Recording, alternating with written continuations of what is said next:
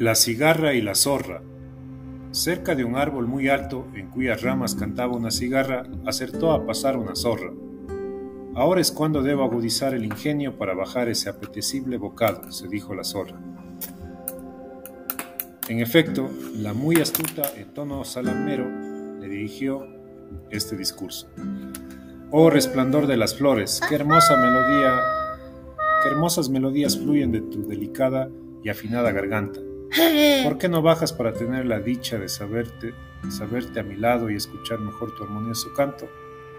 La cigarra, intuyendo que tan floridas palabras escondían malévolos propósitos, le respondió: Te equivocas, comadre, si creíste que bajaría. Dudo, tu, dudo de tu fementida sinceridad, desde que veo en tus fauces las alas de otra cigarra. La moraleja dice, el mal y el bien en el rostro se ven.